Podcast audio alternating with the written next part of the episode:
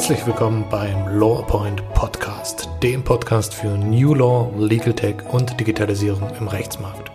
Spannende Interviews, Praxistipps und wertvolle Impulse für Ihre Arbeit.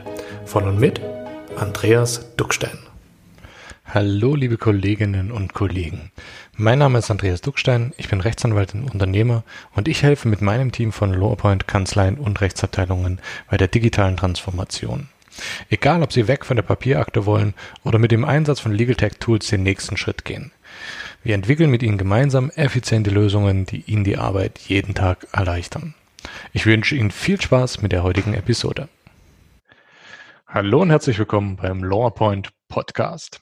Heute haben wir einen ganz besonderen Gast bei uns. Ähm, ich glaube, es gibt kaum jemanden, der im Bereich Legal Tech äh, aktiv ist und im Social Media ähm, ja, seine Aktivitäten nicht bereits verfolgt.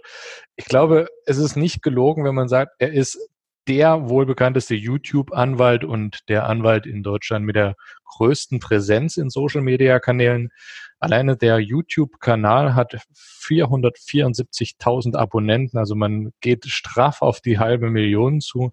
Es sind über 2000 Videos online und jetzt festhalten, über 85 Millionen Seitenaufrufe. Also das ist schon eine Hausnummer. Da muss erstmal jemand sich ganz schön strecken, um dorthin zu kommen.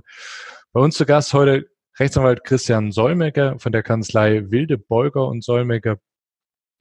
Ich werde ganz kurz was zu ihm erzählen. Er ist ähm, hat einen LLM im Bereich IT-Recht gemacht, hat studiert in Bochum und in Köln, war sogar mal an der Harvard School für eine gewisse Weile in Amerika, hat dann auch als äh, freier Journalist und Radiomoderator mal eine Weile gearbeitet und ist eben seit 2006 Rechtsanwalt und seit 2010 Gesellschafter bei der Kanzlei Wildebrügge und Solmecke. Hat unglaublich viele Veröffentlichungen im Bereich Social Media, YouTube äh, gemacht und das neueste Projekt ist seit 2016 die Legal Visio GmbH. Legal Visio, wer schon mal auf einer Messe war, hat es sicherlich auch schon mitbekommen, ist eine cloudbasierte Kanzleisoftware, die auch schon 2018 prämiert wurde. Ich freue mich sehr, dass er heute hier ist. Ich glaube, wir werden viele spannende Impulse von ihm bekommen. Und ja, herzlich willkommen, Christian. Ja, danke für die Einladung, Andreas. Hallo. Ich würde dich bitten, erzähl mal ganz kurz ein bisschen was noch zu dir, was ich vielleicht noch nicht erzählt habe. Wie ist es dazu gekommen, dass äh, auch gerade dieser, dieser reichweitenstarke ähm, YouTube-Kanal äh, aufgebaut wurde? Was habt ihr euch dabei gedacht? Wo sollte die Reise mal hingehen? Und ja, was ist so deine Intention gewesen dabei? Also erstmal hat man sich, habe ich mir gar nichts dabei gedacht, als wir vor zehn Jahren etwa damit gestartet sind. Ich sah nur dieses neue YouTube oder verhältnismäßig neue YouTube und bin, was neue Technologien betrifft, ein Spielkind, was dann auch dem Mandanten wieder zugutekommt, wenn der Anwalt immer mit allem Neuen rumgespielt hat, hat er auch schon eine Idee davon, wie es funktioniert. Und insofern habe ich erstmal ein Video online gestellt, was ich mit meiner Webcam selbst gefilmt habe und da dann was zu Ed Hardy Abmahnungen erzählt habe. Einfach aus Spieltrieb, muss man wohl so sagen. Ich habe also gesagt, hey Leute, was droht euch, wenn ihr von Ed Hardy erwischt worden seid, sofern ihr aus der Türkei irgendwelche Klamotten mitgebracht habt und die dann bei eBay versteigert habt. Und dann kam erstmal die dicke Klatsche. Sowohl meine Frau sagte mir, kannst du doch nicht machen, Christian, YouTube, das gucken doch nur Kinder, als auch noch eine gute Freundin von Stern TV, Steffi McLean, sagten mir, nee, lass es sein. Der Steffi war es dann so, dass sie sagte, super scheiß äh, Qualität vom Sound, ganz schlechte Bildqualität. Und habe ich das Thema YouTube erstmal wieder ein Jahr lang ad acta gelegt und gedachte mir, na gut, da bin ich wohl doch nicht dazu geeignet. Und nach einem Jahr habe ich dann richtig begonnen und da habe ich mich von einem ehemaligen Abi-Kollegen, der mittlerweile Fotograf ist, beraten lassen. Und so haben wir eigentlich die ersten Schritte gemacht mit einem guten Bild, einem guten Sound dann und dann Trial and Error. Immer geguckt, was hat funktioniert und was hat nicht funktioniert. Und letztlich geht's bis heute so. Wahnsinn. Also das ist ja alleine die, diesen Start so, so nochmal mitzunehmen, zu sagen, okay, äh, ich fange einfach mal an. Das hatten wir bei dem Podcast auch. Das war am Anfang ganz seltsam, äh, auch äh, so permanent die eigene Stimme im, im Ohr zu haben und zu sagen, okay, ähm, wie, wie machen wir denn das jetzt mal richtig? Also das Gefühl kenne ich von der Seite her, wenn wir in zehn Jahren auch so solche Zahlen vorweisen können, bin ich ganz happy. Wobei ich fairerweise dazu sagen muss, die eigene Stimme zu hören, das war ich gewohnt. Ich habe ja früher für mein Jurastudium als Nachrichtensprecher für WDR 2 finanziert. Das heißt, zehn Jahre lang war ich Nachrichtensprecher. Das heißt, so ein bisschen in ein Mikro sprechen war ich schon gewohnt. Für eine, vor eine Kamera zu treten war ich noch nicht gewohnt. Aber die ganzen Medien, die lagen mir natürlich auch mal schnell was zusammenschreiben, damit viele Menschen das verstehen und eben nicht diese typische Jurasprache zu verwenden. Das war schon immer eine Nummer, die ich eigentlich befürwortet habe und die wir dann auf unserem Kanal nach und nach mehr oder weniger perfektionieren konnten. Hm. Jetzt fragen sich natürlich ganz viele ähm, Kollegen auch, ja, sollen wir sowas auch anfangen? Äh, macht das Ganze Sinn? Also gerade auch so dieses Thema ähm, Branding einer Kanzlei. Wo würdest du da so Vorteile, Nachteile sehen, auch mal vielleicht in, in Relation zu dem Aufwand, den das Ganze bedeutet? Äh, die Vorteile liegen darin, dass man dadurch tausende Mandate gewinnen kann. Ich glaube, wir haben so rund 13.000 Mandate alleine über YouTube gewonnen, aber eben auch mit unseren 85 Millionen Aufrufen. Äh, da sieht man mal so den Riesenvorteil und ehrlicherweise auch das, warum wir das alles machen. Wie können wir die Mandate messen? Vielleicht noch ganz kurz. Wir haben am Abspann eine Telefonnummer, die ist nur in YouTube zu sehen und dann messen wir eben, wie viele haben die Telefonnummer angerufen und nicht. Also das sind die großen Vorteile. Neues Mandatsgeschäft. Die großen Nachteile sind, man braucht ein hohes Maß an Selbstdisziplin. Man braucht nicht mal viel Geld, denn theoretisch kann man mit einem iPhone heutzutage und einem guten Ton schon online gehen, aber man braucht Selbstdisziplin, denn so zwei Videos pro Woche sollten schon kommen, um so einen YouTube-Kanal anschmeißen zu können und in den ersten ein bis zwei Jahren wird nicht sonderlich viel passieren. Das heißt, man sendet für niemanden erstmal. Wenn man sonst noch nichts hat, hat man natürlich schon eine Webseite, kann man die YouTube-Videos auch dahin ausspielen, hat man schon großen Facebook-Account, kann man sich da gegenseitig befruchten. Aber wer jetzt startet, hat es verdammt schwer, wenn er mit YouTube anfängt, zumal es jetzt auch nochmal extra schwierig geworden ist, überhaupt aus der Masse hervorzustechen. Also man braucht einen echt langen Atem und diese Disziplin trotzdem weiterzumachen, das ist der Nachteil, wenn man jetzt noch bei YouTube einsteigen will. Mhm. Jetzt ist so, Anwalt sein ist ja irgendwie so eine bestimmte Welt. Also man kommt ja aus quasi aus einem, aus einem Umfeld, was, sage ich jetzt mal, doch eine relativ ähm, traditionellere Materie ist. YouTube, ganz andere Welt, ganz andere Regeln, ganz andere Sprache. Das beides zusammenzuschmeißen, finde ich schon mal total spannend.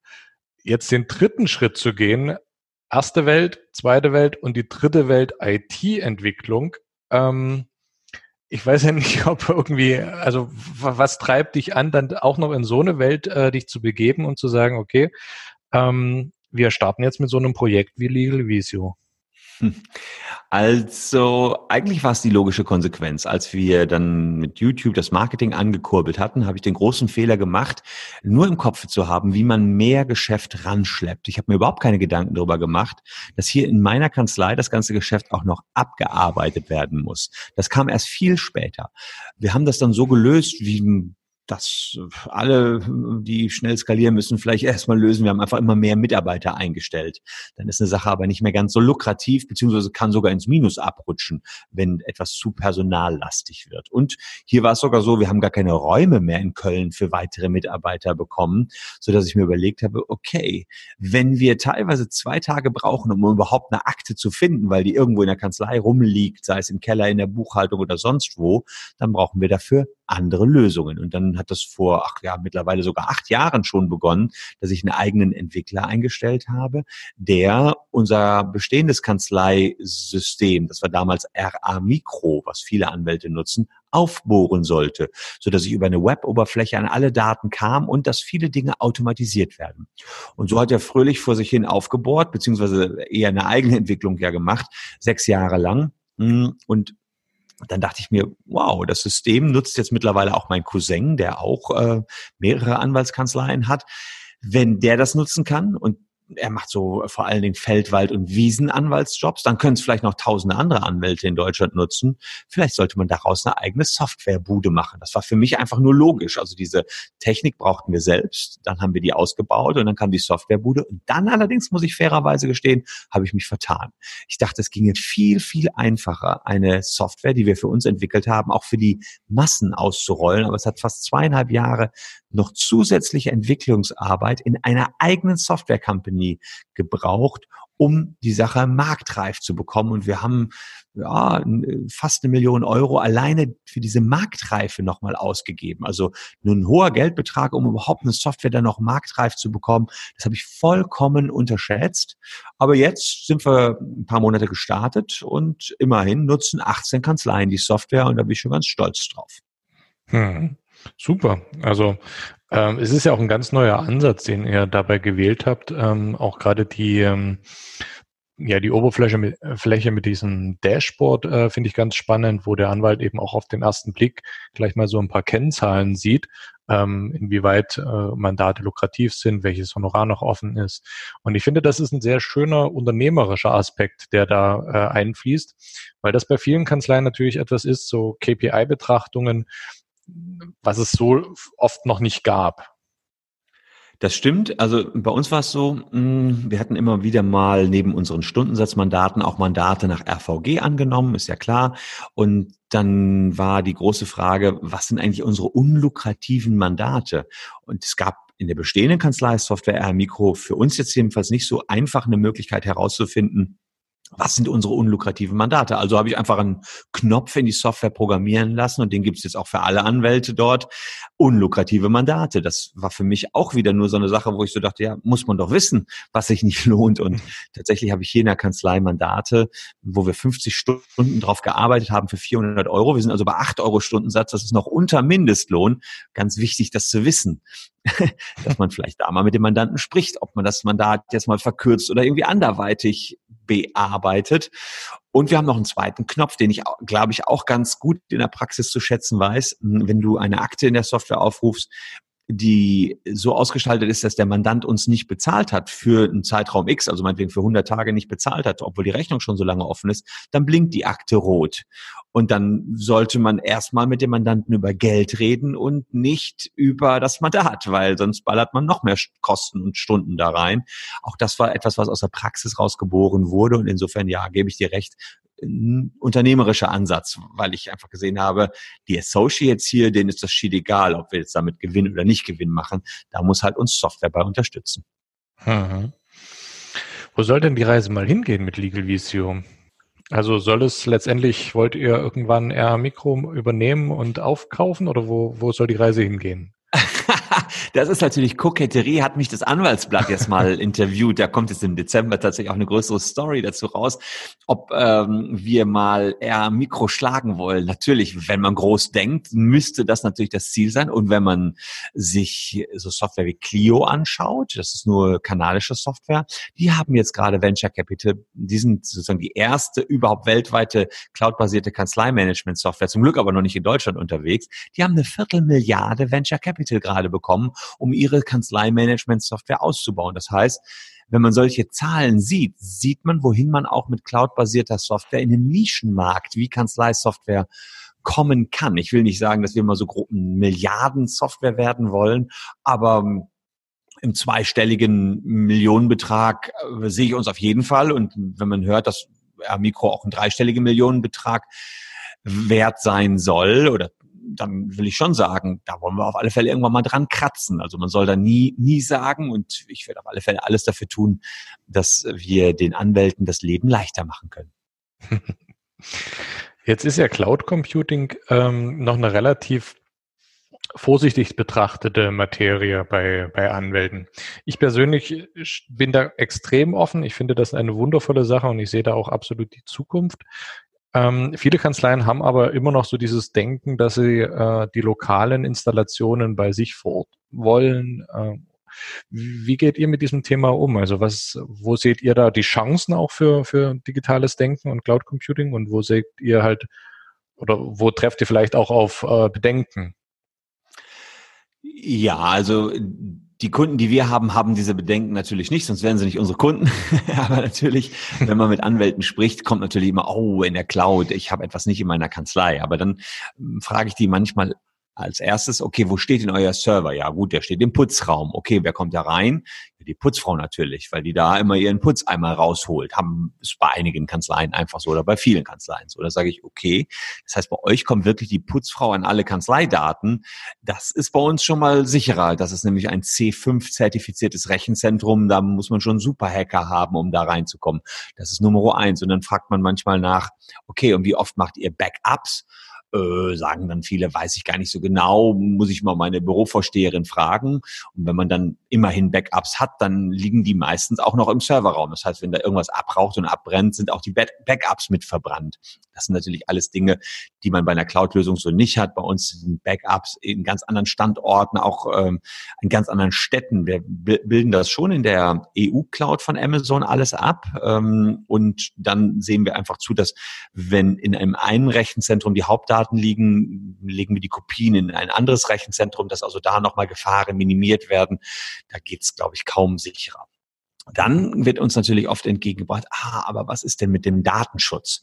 Klar, das muss man im Fokus haben. Man muss mit den Mandanten in der Regel besprechen, dass die Daten in die Cloud gelegt werden. So empfehlen wir das jedenfalls allen Anwälten, dass dort Klarheit äh, darüber besteht, wo Daten verarbeitet werden. Aber ehrlicherweise, das müssen Mandanten sowieso akzeptieren, auch wenn ich, also auch wenn ich es in meiner eigenen Kanzlei äh, entsprechend verarbeitere, die Daten, muss ich die Mandanten auch darüber belehren und mir möglicherweise entsprechende Einwilligungen noch einholen.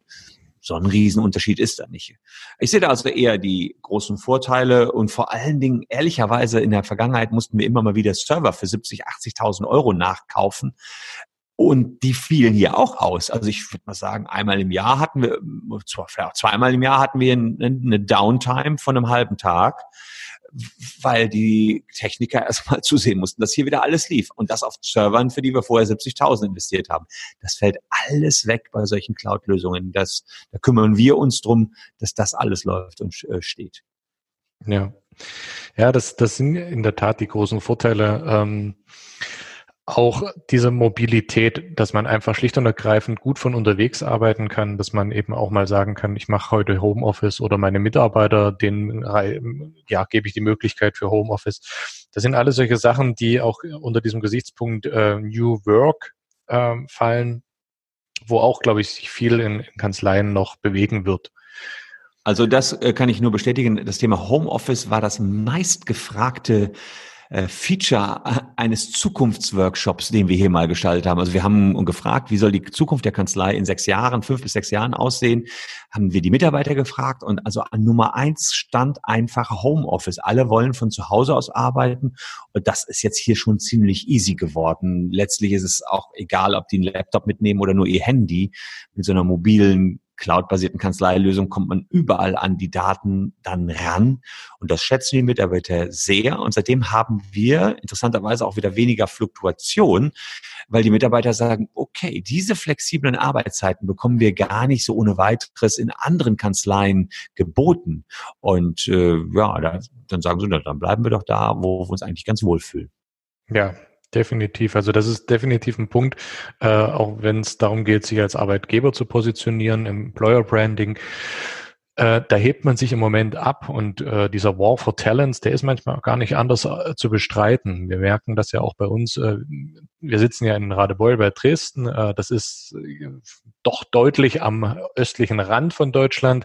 Ähm, hier ist es einfach äh, schlicht und ergreifend nicht so, dass alle Kollegen, die wir gerne hätten oder äh, Entwickler, die wir gerne hätten, ja, bei uns um die Haustür oder vor der Haustür sitzen. Deswegen ist es schlicht und ergreifend eine, eine Notwendigkeit zu sagen, wir können über Remote-Verbindungen miteinander arbeiten. Es ist ortsunabhängig und ob derjenige in München, in Hamburg oder an der Küste sitzt, ist letztendlich egal, weil es ist die gleiche Arbeitsatmosphäre wie hier. Und ähm, das ist halt einfach schlicht und ergreifend Wettbewerbsvorsprung.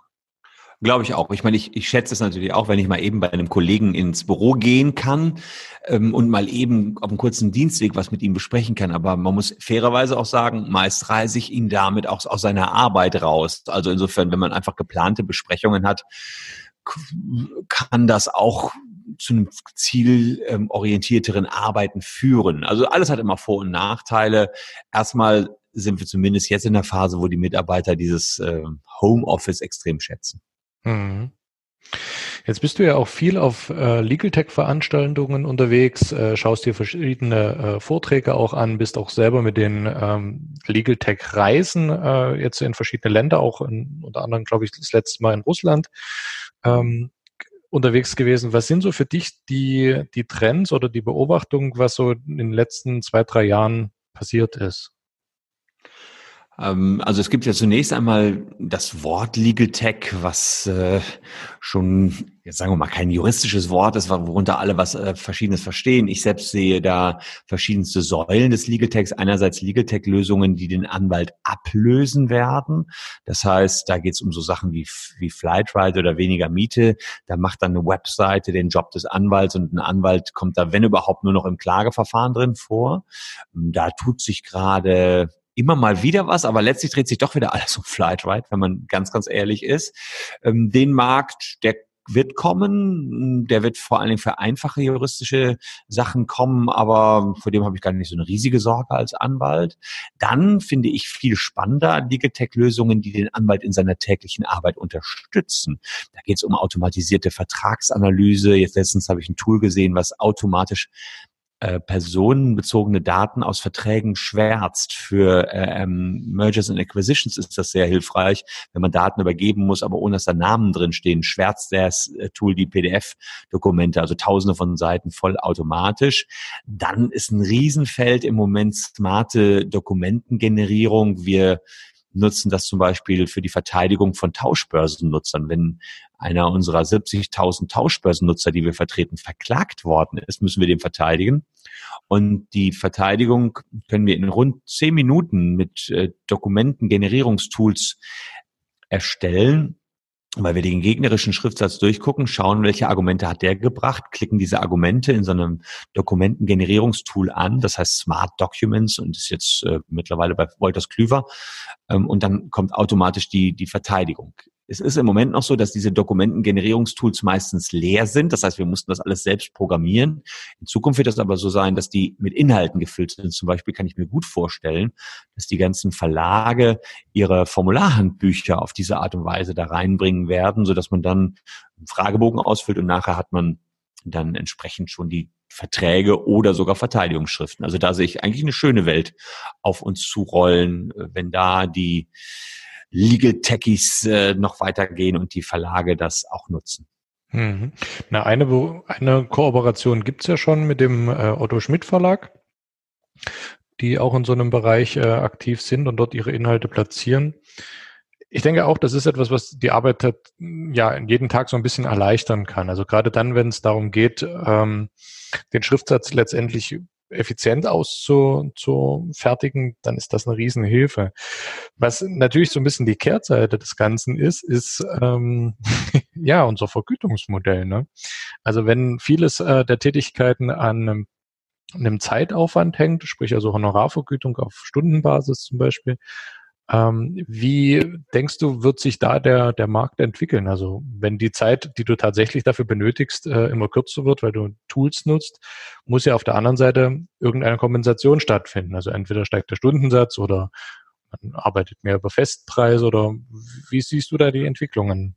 Äh, also ich kann das ganz klar sagen. Wir haben mit unseren 70.000 Leuten, ähm, die wir im Filesharing vertreten, Pauschalpreise vereinbart. Die zahlen zwischen 400 und 500 Euro netto, je nachdem, was wir genau für die tun sollen, ob wir sie gegen eine Abmahnung verteidigen oder gegen beliebig viele Abmahnungen.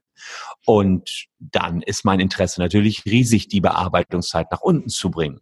Wenn ich eine Großkanzlei bin, die letztlich nur nach Stunden abrechnet, dann sagen die natürlich schon, okay, ich will gar nicht vielleicht die Stunden reduzieren. Andererseits muss man auch fairerweise sagen, der Wettbewerb wird die schon dazu hintreiben, dass sie für gewisse Sachen eben nicht mehr 20, 30 äh, oder meinetwegen auch 300 Stunden benötigen, meinetwegen, wenn es darum geht, irgendwelche Fristen bei einer M&A-Transaktion aus Verträgen rauszuschreiben, kann das möglicherweise ein Computer viel, viel schneller mit einer höheren Genauigkeit und dann wird einfach in Zukunft der Markt sich dahin wandeln, dass man sagt, okay, es ist äh, Wettbewerbsvoraussetzung, dass man sich mit Legal Tech auseinandergesetzt hat. Denn wenn man die Tools nicht hat und nicht bedienen kann, fliegt man einfach aus dem Wettbewerb raus. Also das wird die Seite sein bei denjenigen, die noch weiterhin nach Stunden abrechnen. Und ich persönlich switche immer mehr zu Pauschalabrechnungen um Nichts anderes haben wir natürlich auch ein Stück weit bei der RVG-Abrechnung. Da hat man ja auch eine Pauschale und da muss man alles reinpacken. Das heißt, sowohl bei Pauschalabrechnung als auch bei RVG-Abrechnung kann es sich lohnen, ein bisschen Speed hinter die Bearbeitung zu bekommen und einfache Dinge von Computern erledigen zu lassen. Hm. Ja, definitiv. Wie erlebst du denn so dieses Thema ähm, der Mitarbeiter? Weil es ist natürlich äh, klar, die Technik entwickelt sich ungleich schneller als ähm, die Gedankenwelt der Leute. Und bei vielen ist es eben auch ein, ja, eine Einstellungsfrage oder das Passwort Mindset, äh, was da letztendlich sowohl auf Anwaltsebene als auch auf Mitarbeiterebene manchmal so ein bisschen äh, eine Bremse sein kann. Wie habt ihr das bei euch äh, letztendlich integriert? Also da alle mitzunehmen auf diesem Weg? Ähm, witzigerweise war das hier nie ein großes Problem. Ähm, Im Sekretariatsbereich haben die Mitarbeiterinnen das relativ schnell angenommen. Die sind auch noch verhältnismäßig jung, sage ich mal. Die sind meistens so Ende 20, Anfang 30 und deswegen auch open-minded genug zu sehen, na, mit neuer Software können wir vielleicht auch neue Dinge erreichen.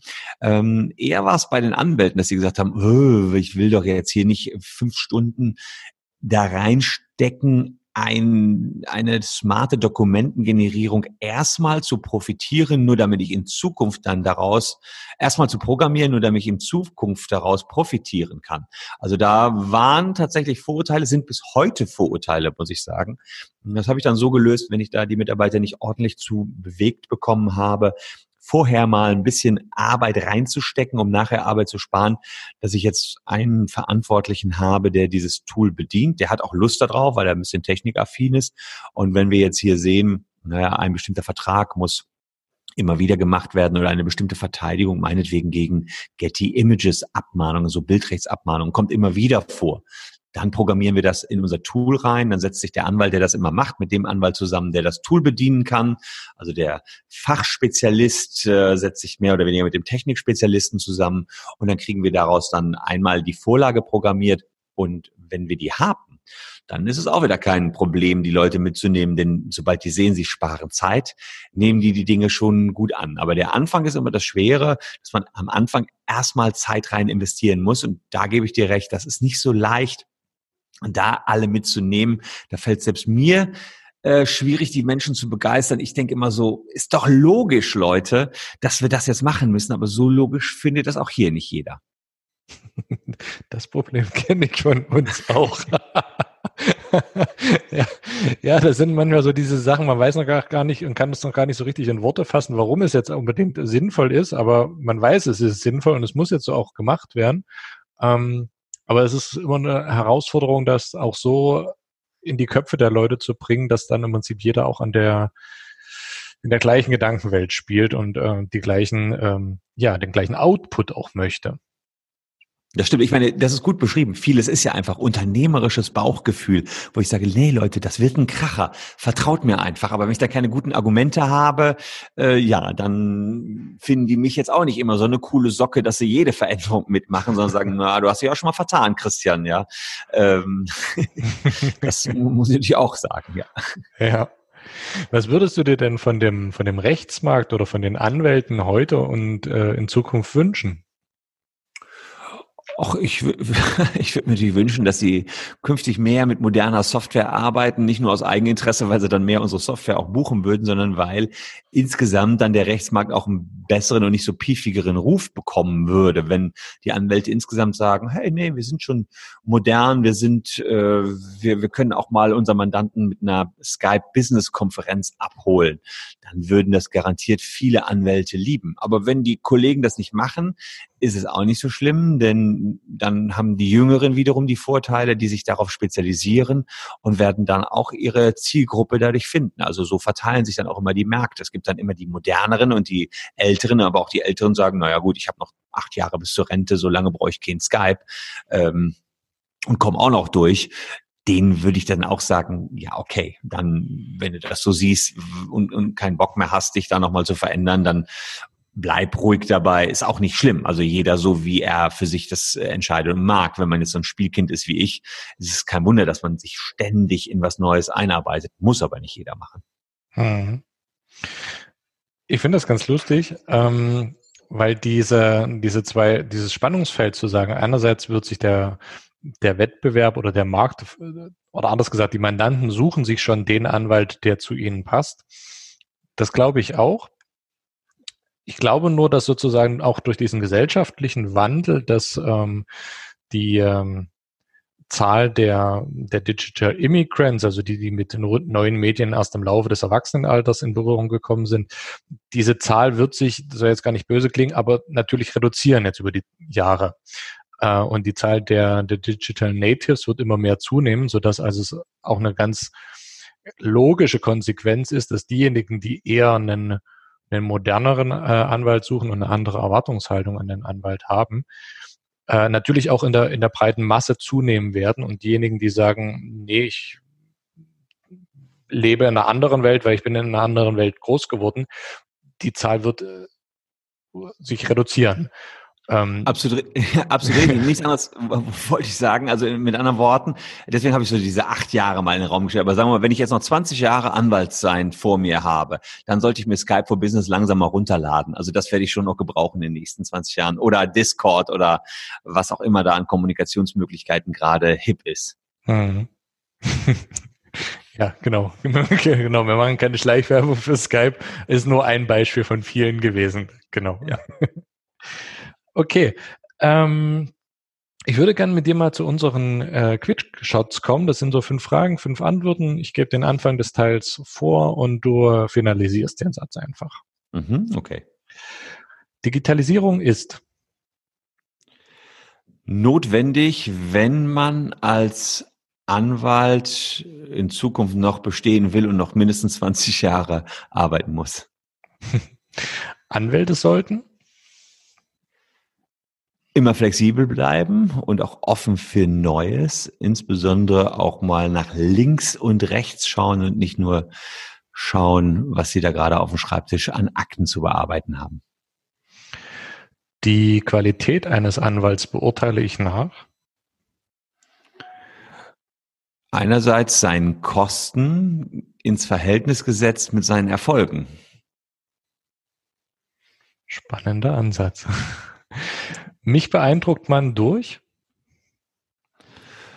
neue Sachen, die ich noch nie gesehen habe, wenn mir sowas präsentiert, auch gerade in der Legal Tech Welt und bei mir eine offene Kinnlade dann erzeugt, der, ja, der kann mich dann dadurch beeindrucken.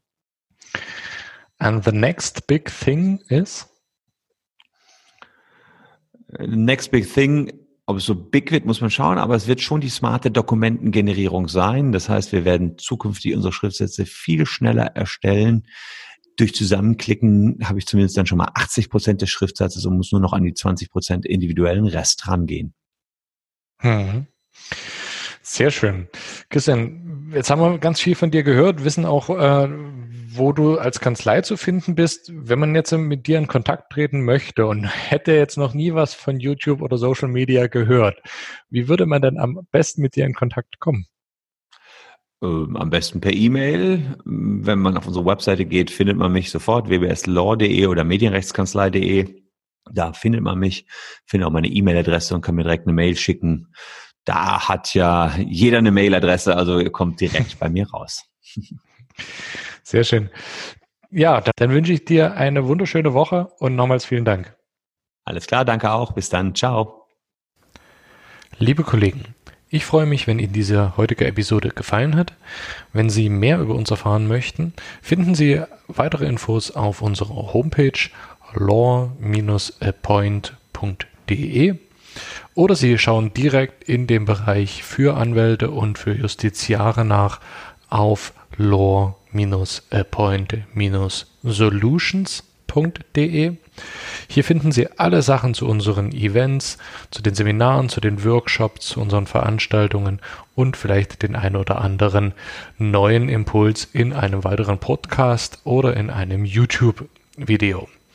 Ich freue mich, bald wieder von Ihnen zu hören. Beste Grüße, Ihr Andreas Duckstein.